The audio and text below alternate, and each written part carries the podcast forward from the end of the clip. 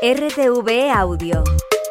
Descarga la nueva app y disfruta de los programas de RNE y nuestros podcasts originales.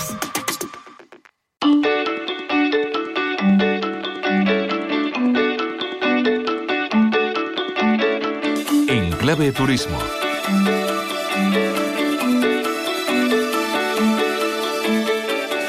Viajes, naturaleza, gastronomía, experiencias. Radio Exterior de España.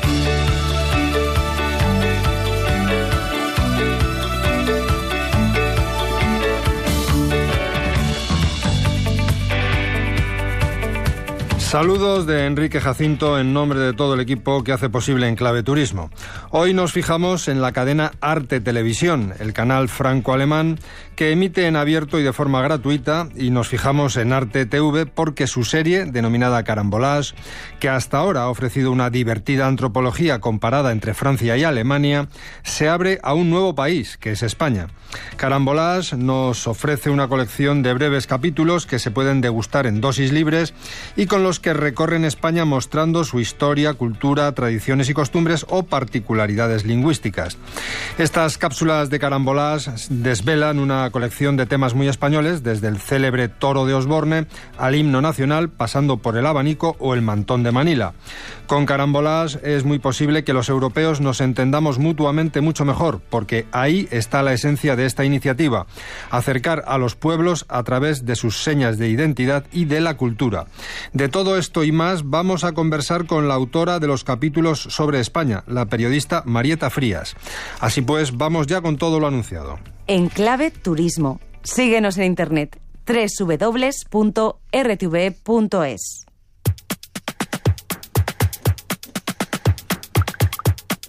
Seguro que ya han visto al atravesar España por carretera nuestros famosos toros de Osborne.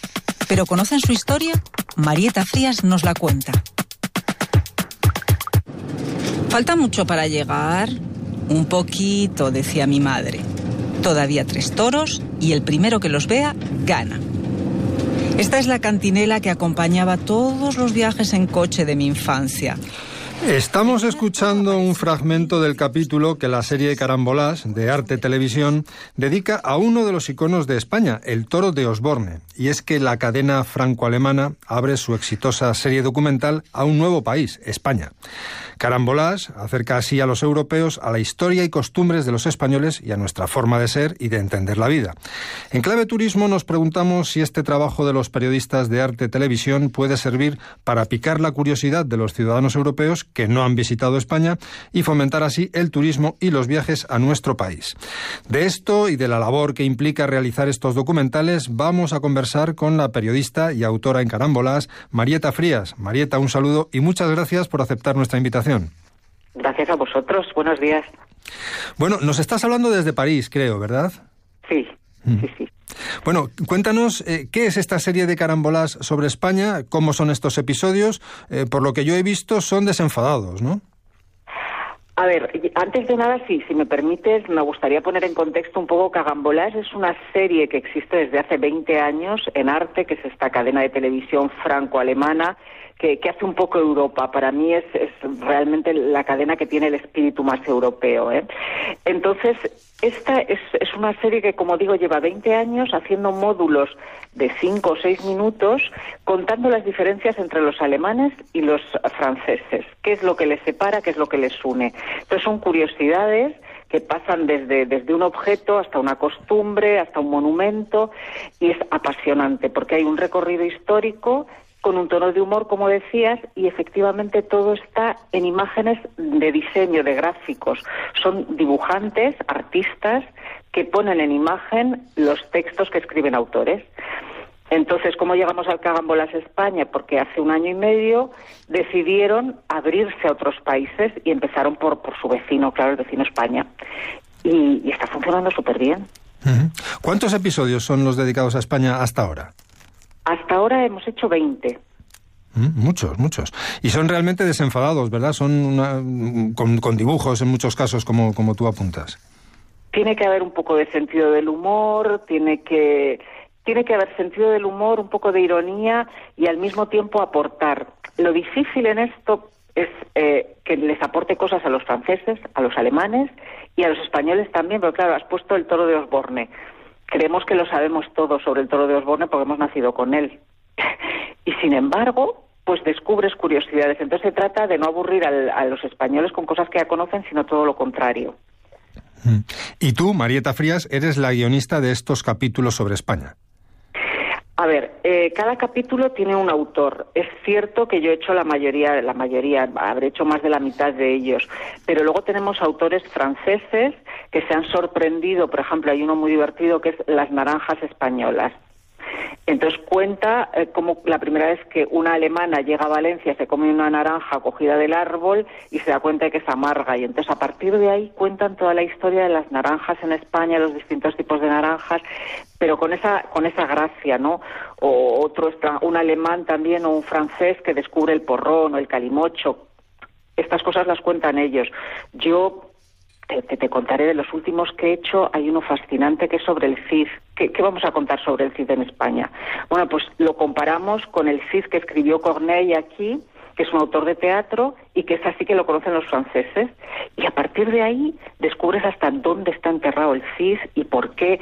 Mm, y todo con dibujos. Claro, de esto te quería yo preguntar, porque eh, aparte de, estos hitos históricos, ¿no? ¿De qué habla el carambolás español? Veo que, por ejemplo, de la vida cotidiana y de nuestros iconos. A ver, yo empecé el primero con la fregona, porque, porque la fregona es algo muy español que ha cambiado la vida de, mujeres en el mundo entero, esta es la idea.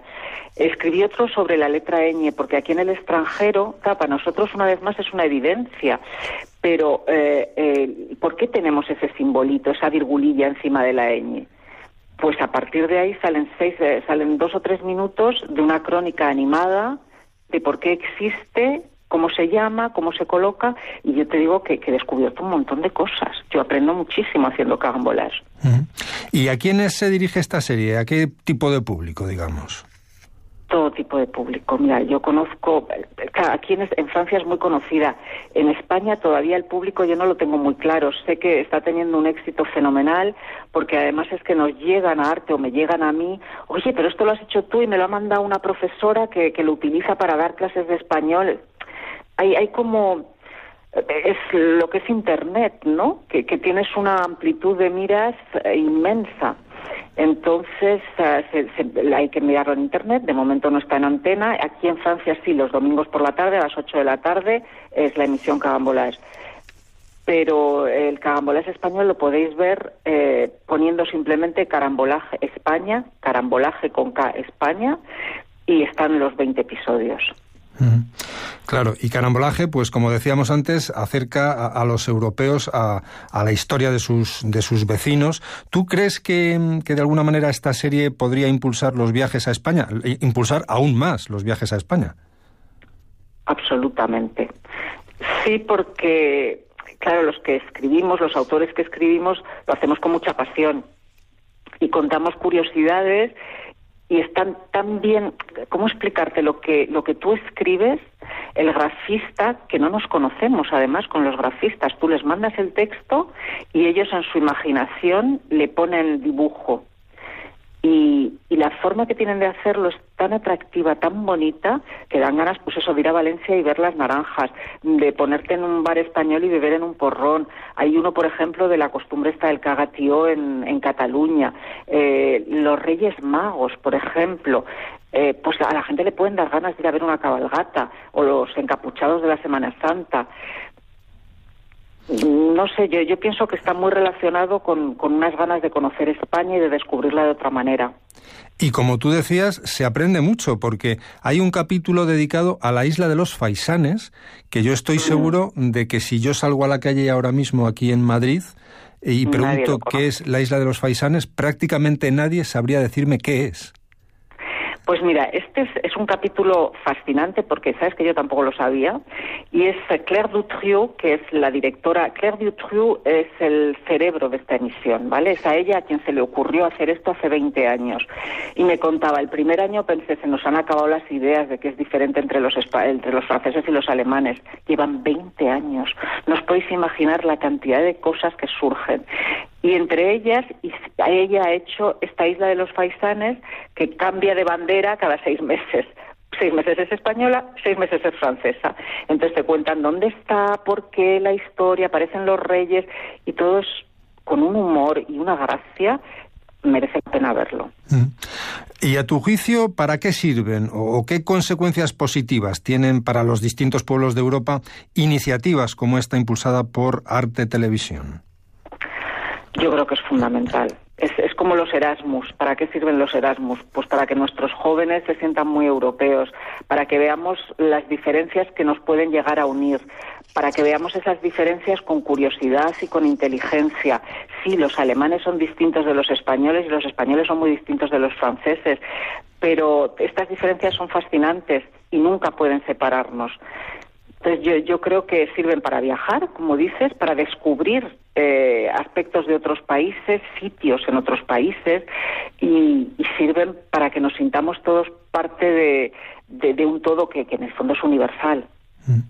Cuando estaba preparando esta entrevista, eh, recuerdo que creo que he leído en, la web de Arte Televisión eh, una frase que me ha llamado la atención. Dice más o menos así, España está al alza en Europa, pero nosotros aquí, en España, todavía no nos hemos enterado. Pues mira, creo que en cierto modo es verdad. Es verdad porque yo llevo aquí viviendo 20 años y cuando dices que es española, ah, española, me encanta España, hay una curiosidad eh, que nosotros no somos conscientes a veces de la riqueza que tenemos. Yo creo que cada vez más, ¿eh? Pero, pero mira, por ejemplo, acabo de hacer un, uno que, os lo recomiendo, un cagambolás sobre el mantón de Manila. Que visto desde España, tú puedes decir, pero qué folclórico, por favor. Bueno, os invito a verlo, porque de pronto descubres de dónde viene la historia fascinante, cómo están bordados. Y todo esto es una como una transmisión de la que te sientes orgulloso, que tú la cuentas con orgullo porque la estás descubriendo al mismo tiempo y que los franceses o los alemanes se quedan fascinados. Entonces ese intercambio de cultura, de tradiciones, de objetos, solo puede enriquecer, ¿no? Sin duda alguna. Y, Arte Televisión creo que tiene su sede en Estrasburgo, ¿no? Tiene dos sedes, una en Estrasburgo y otra aquí en París. Esta es eh, Estrasburgo porque es lo que está más cerca de Alemania y aunque en Alemania hay otras eh, otras oficinas, por así decir, pero pero trabajan a, medias entre París y Estrasburgo. Mm. Y por hablar de su filosofía, digamos que quiere ser una especie de imán cultural, ¿no? Para unir a los europeos. Es donde se encuentran eh, los documentales eh, más, yo diría, más equilibrados, porque precisamente por este espíritu europeísta y por esta ambición de conocer, de descubrir, de, ilustrar, eh, para mí es una de las mejores cadenas que hay en Francia, mm. sin duda.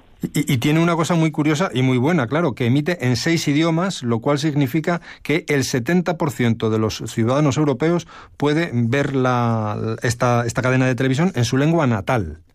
Sí, sí, sí, claro, claro.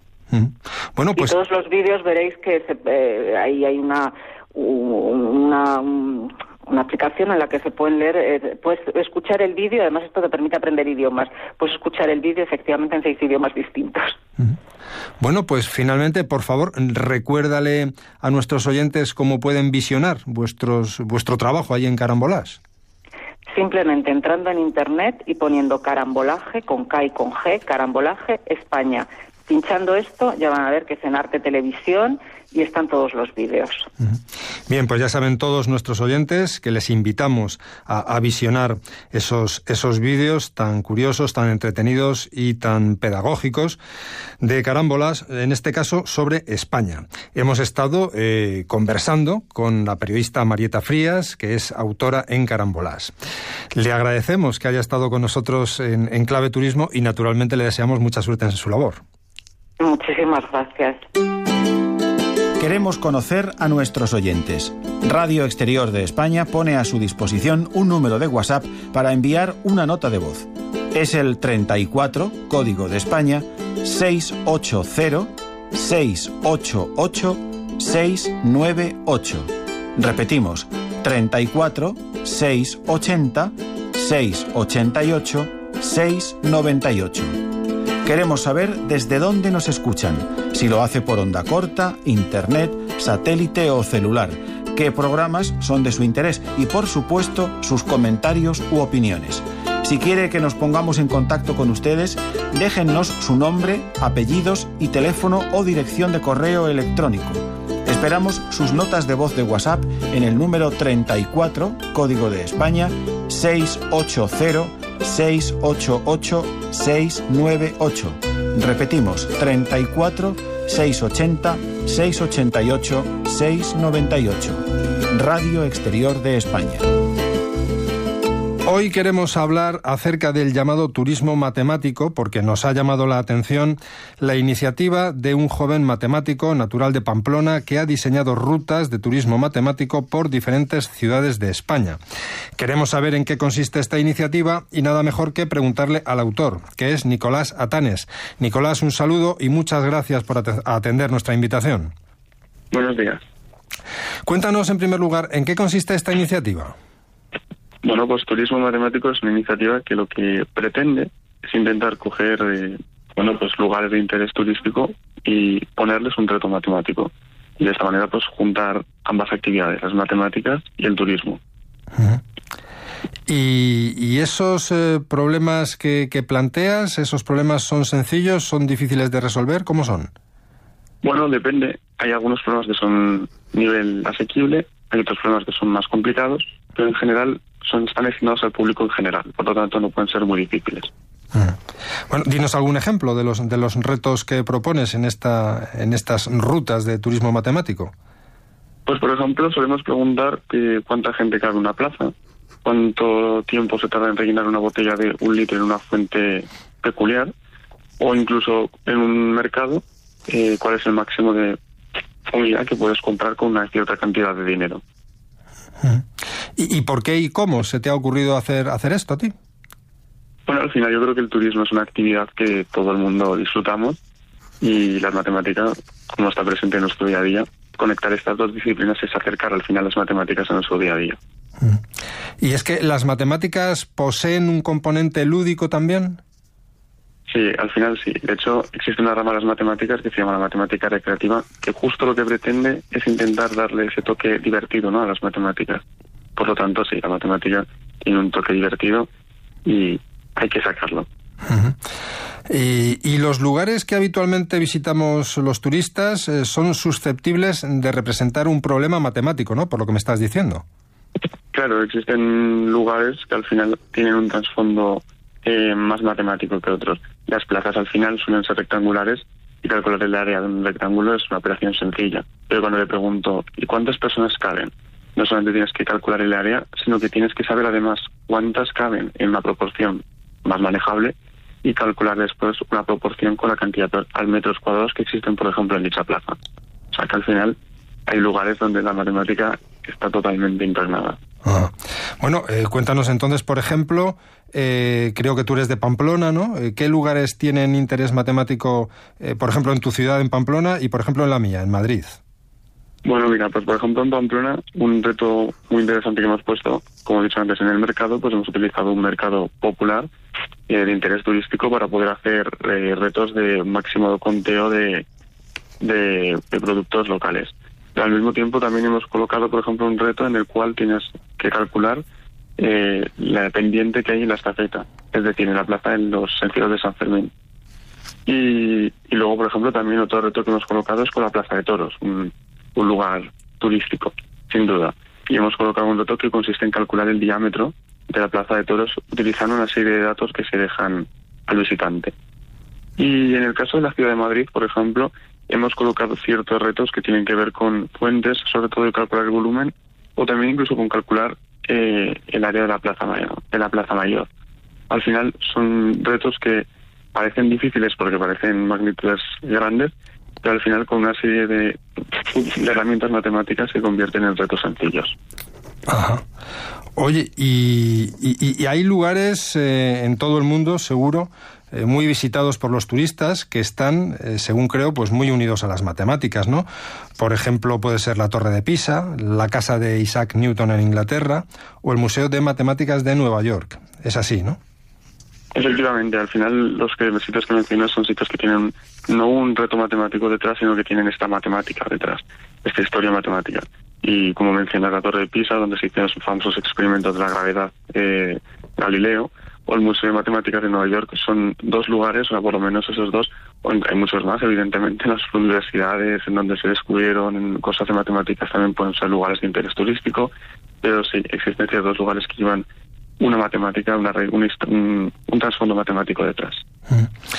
Y, con esta iniciativa, em, otras virtualidades de esta iniciativa son que podemos descubrir eh, destinos turísticos de una forma diferente ¿no? a la convencional, de una forma novedosa, y que además de esta manera se incita a practicar excursiones didácticas en familia también, ¿no, Nicolás? Claro, al final estas actividades no están pensadas, eh, están pensadas para familias, para personas individuales, pero al final implica a que todo el mundo haga una parte del trabajo, porque al final eh, la matemática es muy colaborativa y si entre todos, eh, en cierta medida, pues conseguimos participar en este reto de manera conjunta, al final también une mucho a la gente, ¿no? Es una actividad que, que vamos a conseguir que mucha gente diferente pueda trabajar junta en este en estos problemas o familias o grupos de amigos y eso es también una parte interesante de esto. Mm. Oye, ¿y los impulsores de estas eh, rutas matemáticas eh, tenéis tenéis retorno de lo que de lo que dicen los turistas que, que ya eh, han, han, desarrollado esta iniciativa? ¿Sabéis qué cuentan los, los usuarios, digamos?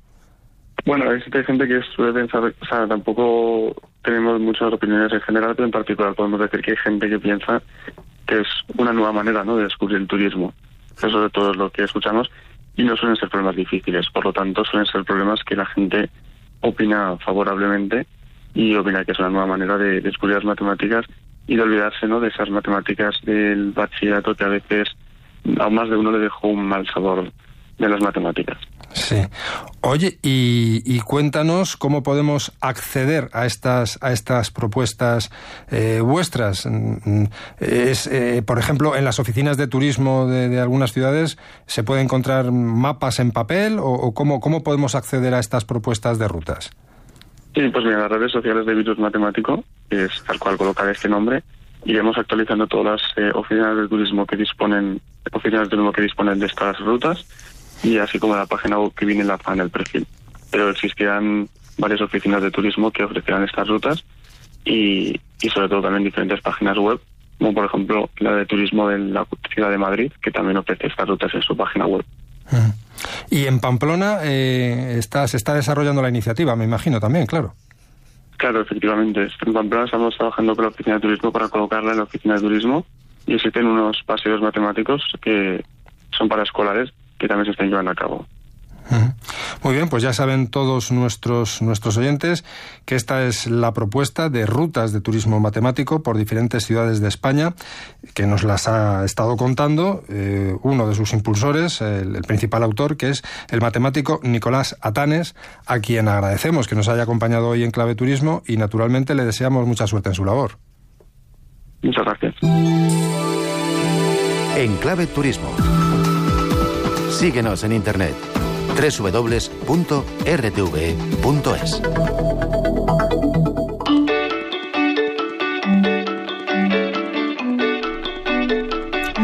Bien, pues aquí concluye por hoy en Clave Turismo. Se despide Enrique Jacinto en nombre de todo el equipo que ha hecho posible este programa.